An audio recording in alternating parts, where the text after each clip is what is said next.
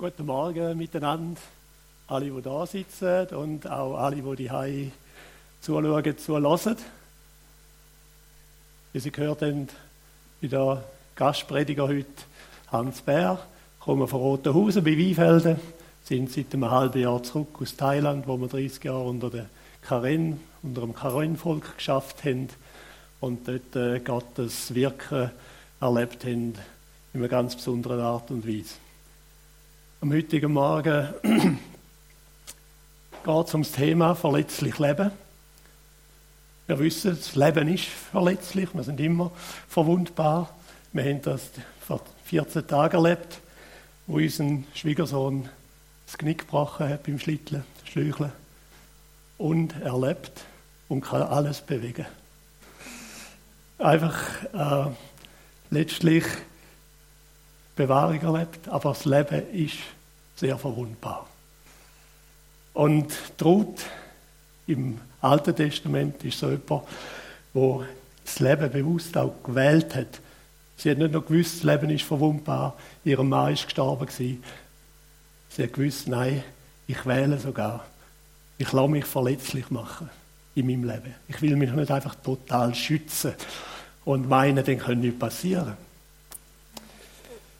Ich habe das letzte Mal darüber predigt, wo der Paulus sagt, oder betet hat, dass Gott seine Krankheiten wegnimmt, seine Schwachheiten wegnimmt. Und Gott dann ihm sagt, nein, meine Gnade ist in der Schwachen mächtig. Und er hat davon Konsequenz gezogen und hat gesagt, okay, dann ist es so, dass wenn ich schwach bin, bin ich stark.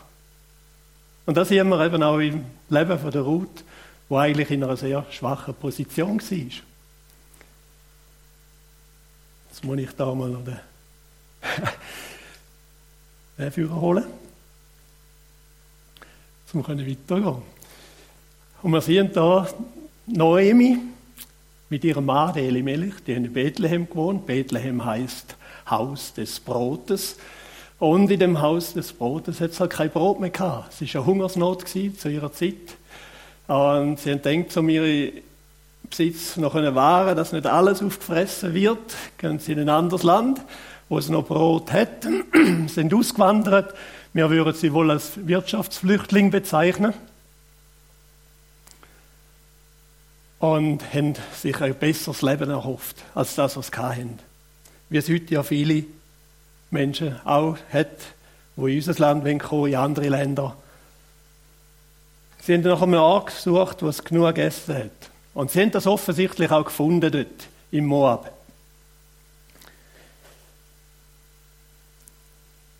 Die beiden jungen Söhne sind groß geworden, haben geheiratet. Aber der Mann von der Ruth ist bald einmal gestorben. Ein Härteschlag. Äh, von der Noemi. Entschuldigung. Der Noemi, ihrem Mann, der Melech.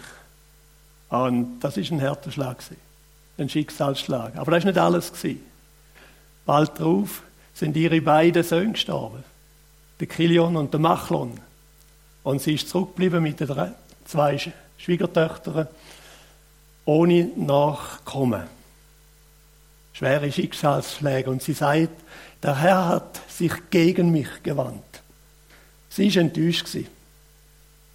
Und wo sie gehört hat, dass in Bethlehem wieder Brot gibt, nach etwa zehn Jahren ist das gewesen, hat sie gesagt, ich gang wieder zurück. Ich gehe wieder zurück in meine Heimat. Was hebt mich da? Ich bin allein in dem fremden Land. Alle meine Angehörigen sind weg. Wenn ich noch Verwandte habe, dann ist das in Bethlehem. Und die Schwiegertöchter haben sie gern gehabt und haben gesagt, wir begleiten dich. Wir gehen mit dir. Und Naomi sagt, geht doch wieder zurück in euer Elternhaus. Kehrt um. Der Herr mag euch so viel Gutes tun, wie das, was er Gutes tun hat an mir und an den Verstorbenen. Aber die beiden, Tapa und Ruth, haben gesagt, nein, wir kommen mit dir, wir gehen zu deinem Volk. Geht zurück in eure Heimat, etwa dreimal sagt es. Da werdet ihr eher einen Mann finden und eine Familie gründen. Ich will nicht, dass euch das gleiche Schicksal erreicht, wie es mich erreicht hat.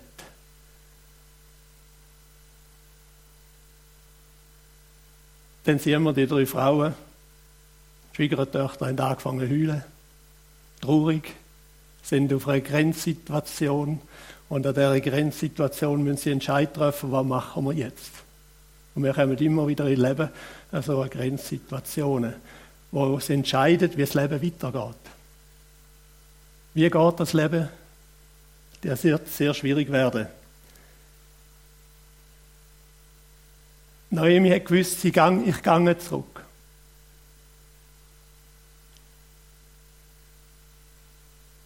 Das Leben in der Fremde hat nicht gehalten, was er sich vorgestellt hat.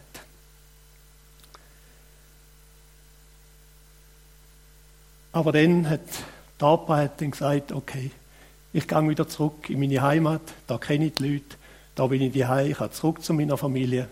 Vielleicht ergibt sich noch eine Gelegenheit, auch zum Heiraten. Aber traut. Sie hat eigentlich das Undenkbare gemacht.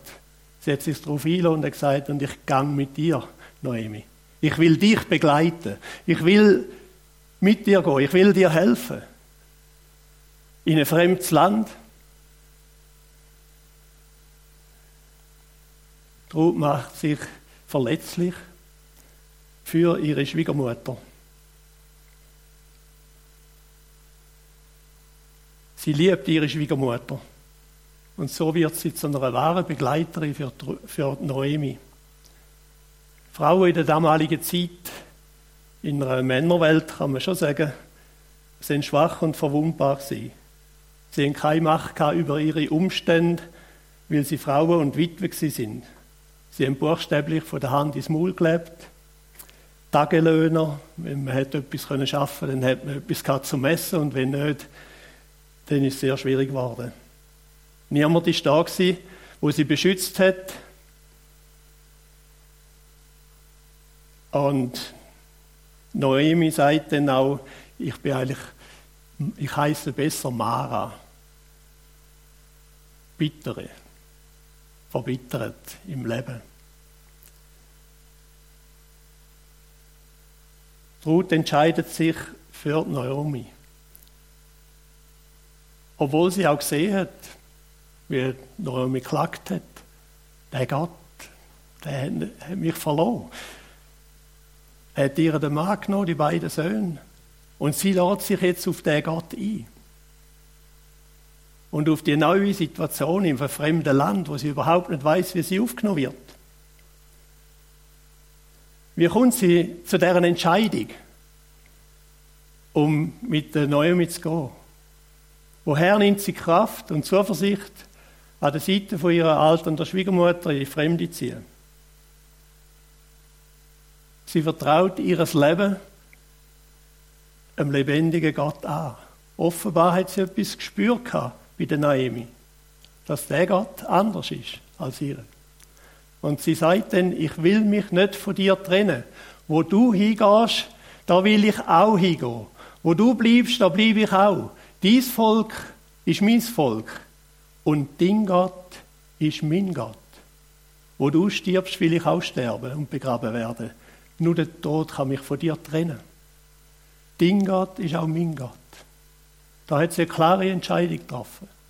Sie hat nicht ihre Götze mitgenommen in, äh, in das Land Juda, sondern sie hat gesagt, ich vertraue dem Gott, wo du an ihn glaubst.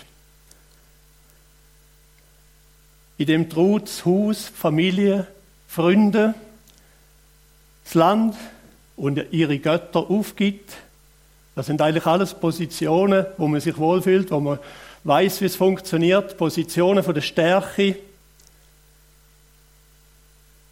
zeigen sie uns, wie sie jetzt anfangen zu leben, aus der Position von der Schwachheit. Wie man so sagt, ein Anglikanism, vulnerable life. Vulnerable, verwundbar, gefährdet, Risiko. Das heißt alles, das nimmt sie auf sich.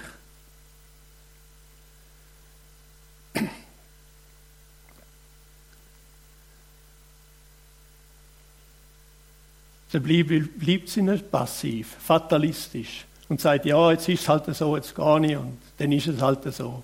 Wir schauen mal. Nein, sie macht sich aktiv an die Arbeit. Sie übernimmt die naheliegendste und auch die tiefste, kleinste Arbeit Ich möchte gerne auf Felder gehen und deren auflesen, wo dort liegen geblieben sind. Und auch in dem wieder, in dem Schritt sehen wir, sie getraut sich, sie wagen etwas. Sie fragen nicht erst, wo Naomi sagt, gang jetzt. Nein, von sich aus kommt sie und sagt, ich mache das. Ich will etwas tun für dich. Wir müssen jetzt Essen haben. Und als junge, fremde Frau ja, setzt sie sich da einem erheblichen Risiko aus. Das sehen wir auch an dem, dass der Boas ausdrücklich den seinen Knechten sagt, und ihr lernt die Frau wirklich da respektieren und dann nicht irgendwie äh, euch vergreifen. Auch Naomi sagt dann zu ihr, wo sie heimkommt, ja, gang wieder dort an, damit ihr auf einem anderen Feld nicht jemand anderes zu leid tut. Das ist eine Zeit, wo so eine junge, fremde Frau also nicht einfach sicher war, sondern sehr wohl hätte können manchem äh, ausgeliefert sein, oder?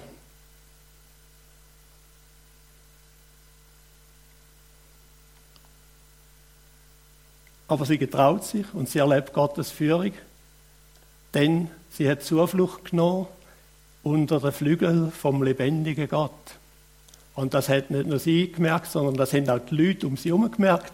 Die junge Frau, die glaubt, glaubt mehr an Gott als ihre Schwiegermutter und Mengen dort in Israel. Sie hat Zuflucht genommen bei Gott. Nicht bei der Noemi, sondern sie hat eigentlich der Noemi äh, geholfen. Sie ist das Risiko eingegangen, sie hat es gewagt.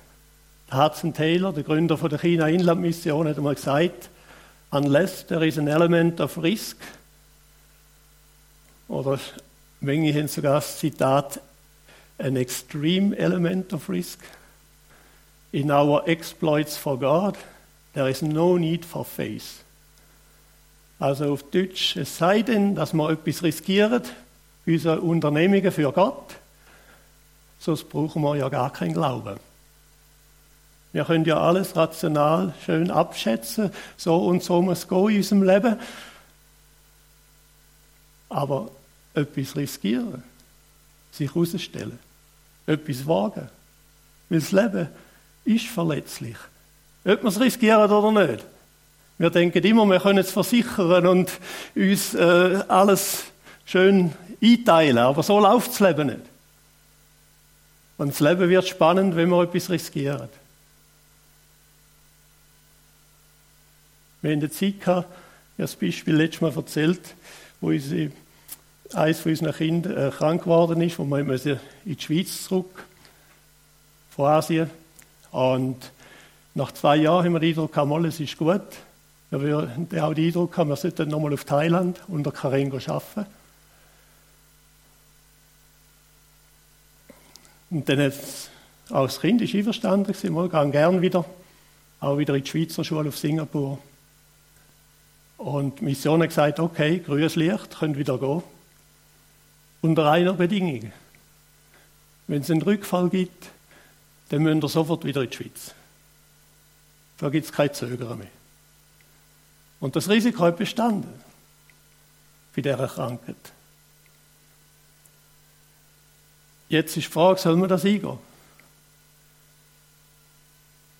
Wir sind eingegangen, sind auf Thailand und nicht allzu lang nachdem, dass unser Kind wieder in Singapur im Schülerheim war, dort in einer Großfamilie gelebt hat, ist ein Telefon gekommen und hat geheißen, es geht dem Kind nicht gut. Das hat extrem viele Fragen in uns aufgeworfen. Haben wir falsch gelesen? Was ist los? Was müssen wir jetzt machen? Wir haben mit dem Leiter geredet und der Leiter hat dann einfach gesagt, lass, jetzt beten wir einfach drei Wochen lang und ich bete jedes, jeden Tag auch für die Situation. In drei Wochen können wir das klären und schauen, was dem passiert. Und wir haben betet. Wir wissen, wenn wir dran sind am Gebet, wenn solche Situationen sind, mehr als wenn es immer alles rund läuft. Oder? Und nach drei Wochen ins Telefon und gesagt, ist gar kein Symptom da, ist alles so gut, könnt auch entspannen. Und ist bis heute geblieben. Das Risiko eingehen es hätte auch anders können sein. Bin mir bewusst, ein Risiko hat ja das, dass es auch könnte anders gehen. Das muss man sagen. Aber nicht einfach Risiko eingehen, weil man denkt, ich kann das denn schon oder kommt denn schon gut, sondern im Vertrauen auf Gott. Dass Gott einen guten Weg führt und sogar wenn das Risiko sollte falsch eingeschätzt sein, dass Gott immer noch einen guten Weg hat. Aber ich glaube, Gott freut sich, wenn wir etwas wagen im Dienst für ihn und mit ihm. Und so ist ja dann die Ruth dort und hat auf dem Feld vom Boas Ehre gelesen. Gott hat sie dort geführt und sie fragt ihn, warum beachtest du mich, obwohl ich eine Ausländerin bin? Sie ist sich sehr wohl bewusst gewesen, was das heißt, als Ausländerin dort zu sein. Sie hat es nicht als selbstverständlich genommen, dass sie gut aufgenommen wird.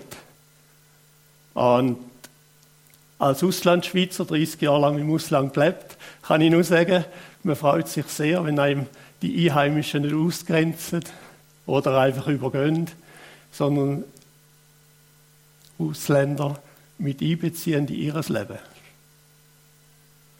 Und das schafft auch viel Offenheit bei Leuten. Und ich möchte auch dazu ermutigen, dass wir immer wieder so auf die Leute zugehen, mit einem offenen Herzen. Wie der Boas da gegenüber der Ruth. Und Ruth kommt dann mit einem großen Kübel voll Gerste heim. Sie freut sich darüber. Natürlich ist sie wegen dem nicht einfach nicht mehr arm gewesen, aber sie ist doch reich gewesen. Sie hatte Freude gehabt, sie hatte Hoffnung gehabt, sie hat gewusst, Gott hat sie geführt und sie hat Noemi alles erzählt, wo sie deren aufgelesen hat. Und sie haben sich miteinander darüber freuen, über Gottes Führung. Noemi hat ihr nicht gesagt, wo sie soll Sie ist dort geführt worden, zum Feld von Boas, wo sie eben so respektvoll und vorzüglich behandelt hat. Und dann sagt Noemi, lass Ruth, da ist ein Löser. Da ist einer, wo, weil ich kein Nachkommen mehr habe, wo alles erbt von mir und das überkommt, aber eigentlich auch dazu verpflichtet ist, zum nochmal Nachkommen zu schaffen, wenn das möglich ist. Das ist ein Löser. Einer von unseren Lösern. Und wo sie gesehen hat, wie wie Ruth jeden Tag aufs Feld gegangen ist, jedes Mal noch mit einem Mehr ist oder einfach immer jeden Tag so vorzüglich behandelt worden ist, hat Noemi einen Plan gehabt. Und sie hat so Ruth gesagt, ich habe einen Plan für dich. Ich möchte dir helfen, einen und ein neues Zuhause zu finden.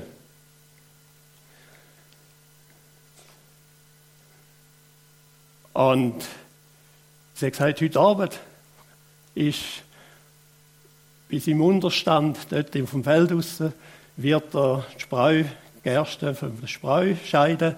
Und dann gehst du dort runter, zeigst dich ihm aber nicht, gell?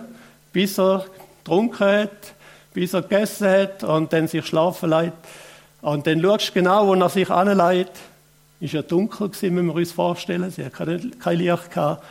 Und dann gehst und liest ihm zu Füßen. Und dann sagt er dann dir schon, was du machen musst. Ja. Mich nimmt es Wunder, was da durch der Ruth ihren Kopf gegangen ist. Was passiert da?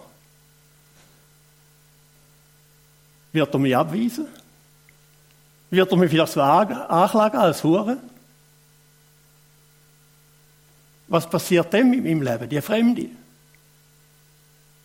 Muss ich dann allein wieder zurück in mein Land?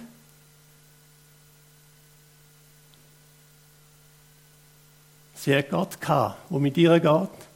Das hat sie gewusst und sie hat auch gewusst, sie kann dem Wort von der Noemi vertrauen. Alles, was du sagst, will ich tun, sagt sie. Noemi hat ihre Kultur kennt, ihre eigene, mal, in derselben Zeit in Juda. Die Ruth hat die nicht kennt. Darum hat sie gesagt, alles, was du sagst, mache ich. Und so ist Noemi ihr auch zur Hilfe geworden. Und wo dann Nacht der Boas verwacht und die junge Frau da an seinen Füßen liegt, ist verschrocken, steht. Da getraut sie sich und hat den Mut und sagt, ich Ruth, deine Magd, breite den Zipfel von dem Gewand über die Magd, denn du bist der Löser.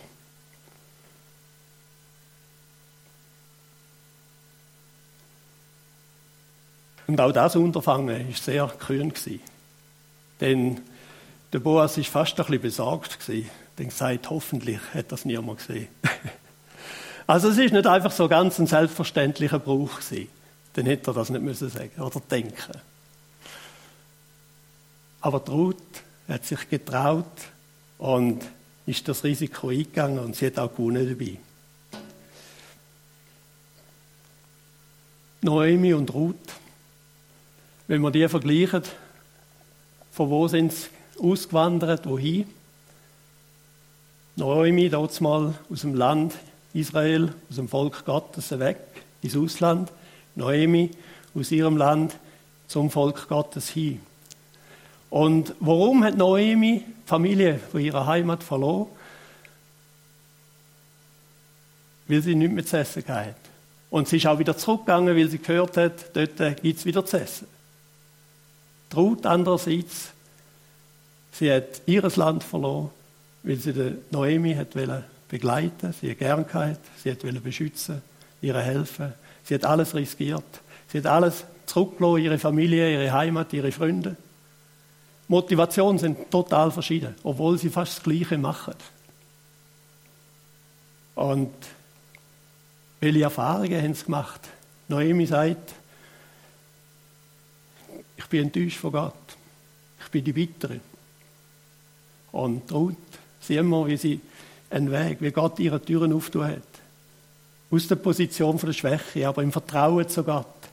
Und es erinnert mich ganz an das Wort, wo Jesus gesagt hat, wer sein Leben erhalten will, der wird es verlieren. Und wer sein Leben verliert um meinetwillen, dem will ich schenken. Und das sehen wir bei ihnen. Aber die beiden haben einander dann auch geholfen. Und man merkt, wie Noemi anfängt aufleben in ihrem Glauben, wie sie wieder neu ihren Glauben entdeckt, durch die fremdländische Frau, wo halt so einen frischen Glauben gelebt hat und neu, man würde sagen, neu zum Glauben gekommen ist und richtig gehend wieder äh, das ausstrahlt. Und sie helfen einander. Und unter Gottes Segen gelingt es dann auch. Noemi hat dann ja, den Boas geheiratet, sie haben ein Kind gehabt. Und wir sehen, wie, also, Entschuldigung, Ruth hat den Boas geheiratet und Noemi hat dann letztlich ja das Kind gegeben. Sie ist Großmutter geworden und hat sich riesig gefreut und hat können die Bitterkeit hinter sich lassen, weil sie gesehen hat, da wo sie neu wieder mit Gott geht, da darf sie wieder ein neues Gottessegen empfangen und erfahren, wie der Gott gut zu ihr ist. Und am Schluss vom Buch Ruth ist ein Geschlechtsregister. Und das ist spannend, oder? Am Schluss von einem biblischen Buch noch das Geschlechtsregister. Und dort steht einfach, dass eben der Obed, wie der Bub den Kaiser hat, der Großvater, der Urgroßvater vom, äh, nein, der Großvater vom der König David geworden ist. Also, und traut damit. Im Stammbau von Jesus in Matthäus 1,5 wird ausdrücklich erwähnt, Boas zeugte Obed mit der Ruth. Und Obed zeugte Isai. Isai zeugte den König David. Und damit ist die Ruth erwähnt im Neuen Testament, in der Heilslinie, wo denn Jesus davon ist. Und letztlich wir alle über die gesegnet werden bis heute. Durch Jesus Christus. Gott braucht den Dienst von einer armen Witwe. Gott braucht den Dienst von jemandem, der nichts zu bringen hat, aber sich getraut hat, Schritt zu tun mit Gott in ihrem Leben. Und Gott hat das Leben gesegnet. Ruth riskiert ein verletzliches Leben und wird innerlich stark für Gott anzustehen. Ihm ganz vertrauen und so kann Ruth uns ermutigen, in aller Schwachheit Gott zu vertrauen. Ja, sie ermutigt uns im Vertrauen zu Gott Neues wagen. Neuland killen, oder? Und mit den Gaben, die er uns geschenkt hat, ihm zu dienen. Auch wenn die nicht riesig sind, aber Gott kann das brauchen. Da, wo wir Schritt tun, aus der richtigen Motivation heraus, ihm gehen. Schenk uns Gott das auch am heutigen Tag. Wozu möchtest du Gott konkret, wozu möchte dich Gott konkret ermutigen durchs Leben von der Ruth? Wo gilt es, das Risiko einzugehen, respektive verletzlich zu leben, im Vertrauen auf Gott? Wir werden jetzt still werden und die Frage an Gott, vor Gott bewegen und an Gott stellen. Dass Gott sein Geist uns auch da zeigt, was dran ist. Wir beten.